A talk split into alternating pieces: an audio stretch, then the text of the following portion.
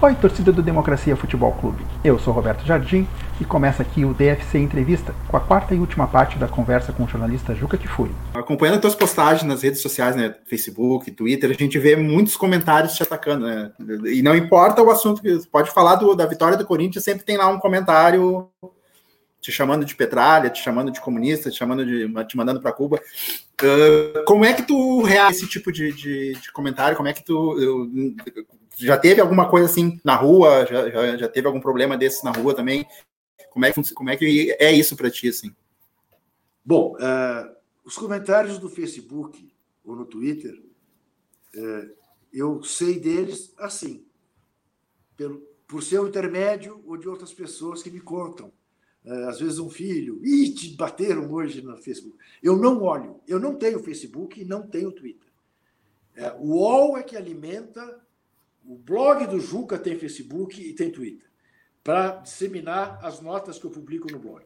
Eu nunca entrei, não sei mexer, nunca li nenhum comentário. Eu, às vezes, lia comentários no meu blog. Quando passou, começou a passar do limite, chegavam todo dia uh, xingamentos de bolsomínios, eu fechei os comentários. Tá? Então, no meu blog não se comenta mais. Até em respeito aos leitores do meu blog que não quero que entrem lá e fiquem vendo palavrões e tal, papá. Uh, eu adoro quando me chamam de petralha, porque eu nunca fui do PT, entendeu? Uh, já me chamaram de tucanalha também. Então, aí eu, eu digo sempre isso, Roberto. Eu, eu, tenho, eu, eu sou muito fã de uma jornalista lá de Israel que diz que só dorme feliz na noite em que durante o dia ela apanhou de árabes e de judeus. Entendeu? E eu é, faço uma apropriação disso e digo, eu só durmo feliz quando apanho de corintianos e palmeirenses. E aí estou feliz, estou na linha justa. Tá? Então não ligo a menor, não dou a menor pelota para isso. A menor pelota para isso. Agora, no auge da, do, do, golpismo, eu tive um, um incidente muito desagradável aqui na esquina da minha casa de madrugada.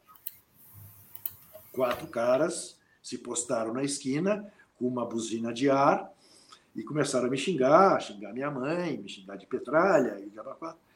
Era uma noite de dezembro de, de 2015, né, campanha do impeachment da Dilma, e, e eu, uma e meia da manhã, de calção, camiseta e sandália de dedo, desci absolutamente sem pensar no que estava fazendo, e quando os caras me viram, tentaram sair com o carro e eu me pus na frente do carro, segurei na coluna do carro e pus o dedo em riste na cara do cara que estava do lado dos passageiros com uma, uma, uma máscara. E disse para ele: Eu não sou petralha, nem sou filha da puta. E vocês são os fascistas de merda. Aí o cara, os caras assustados, quatro caras uns 25, 26 anos. E aí o cara me disse: Como você não é petralha? Você é contra o impeachment.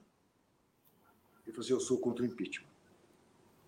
E a prova de que você é um imbecil é que você acha que ser contra o impeachment é ser petralha. Eu não sou petralha.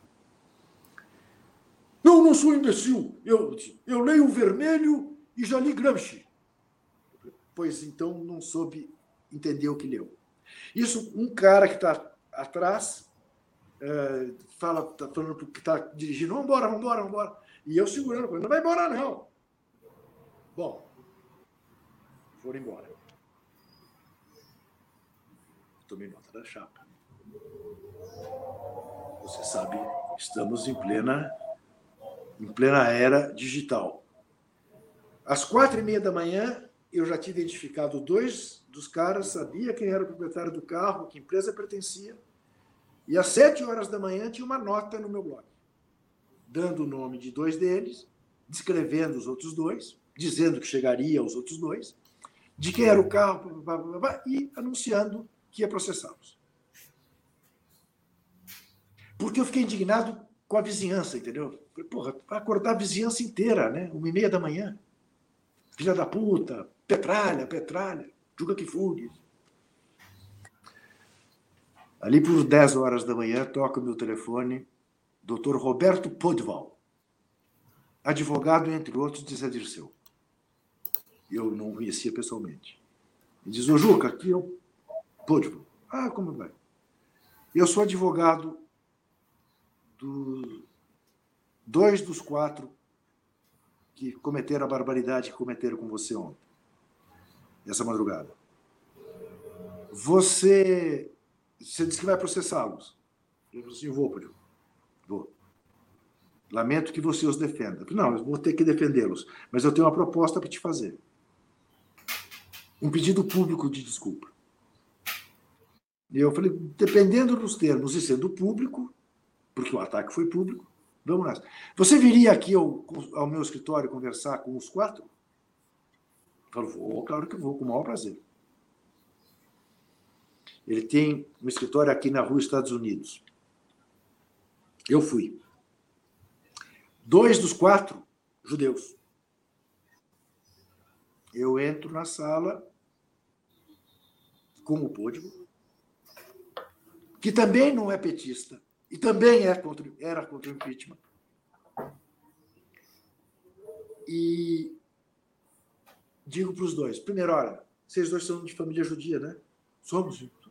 Pois é, eu quero dizer para vocês o seguinte: primeiro, embora o meu sobrenome libanês, eu não apenas não tenho nenhum problema em relação aos judeus, como ao contrário, meu filho mais moço é filho de mãe judia. Fui ao bar mitzvah dele, peguei o Torá, tá? Pus o solidel.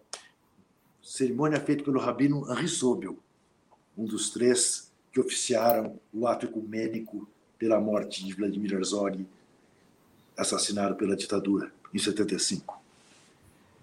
Uh, ah, eu queria dizer para vocês que Auschwitz começou desse jeito que vocês fizeram na esquina da minha casa. Bom, aí passei-lhes uma carraspana, peguei o nome dos outros dois, peguei. Tinha lá já um termo, né, deles pedindo desculpas e tal, papá, que eu publiquei no blog. É... E acredite você ou não, esse episódio terminou na calçada do escritório do Dr. Podbol com selfies, porque dois dos quatro, além de judeus, são corintianos. Isso que eram meus filhos. Também a estupidez da intolerância a que ponto chega. Né? E essa foi a quarta e última parte da entrevista com o jornalista Juca que foi. Não te esquece, para não perder as futuras entrevistas, te inscreve aqui no canal no YouTube ou nos segue em algum dos agregadores do podcast. Até a próxima!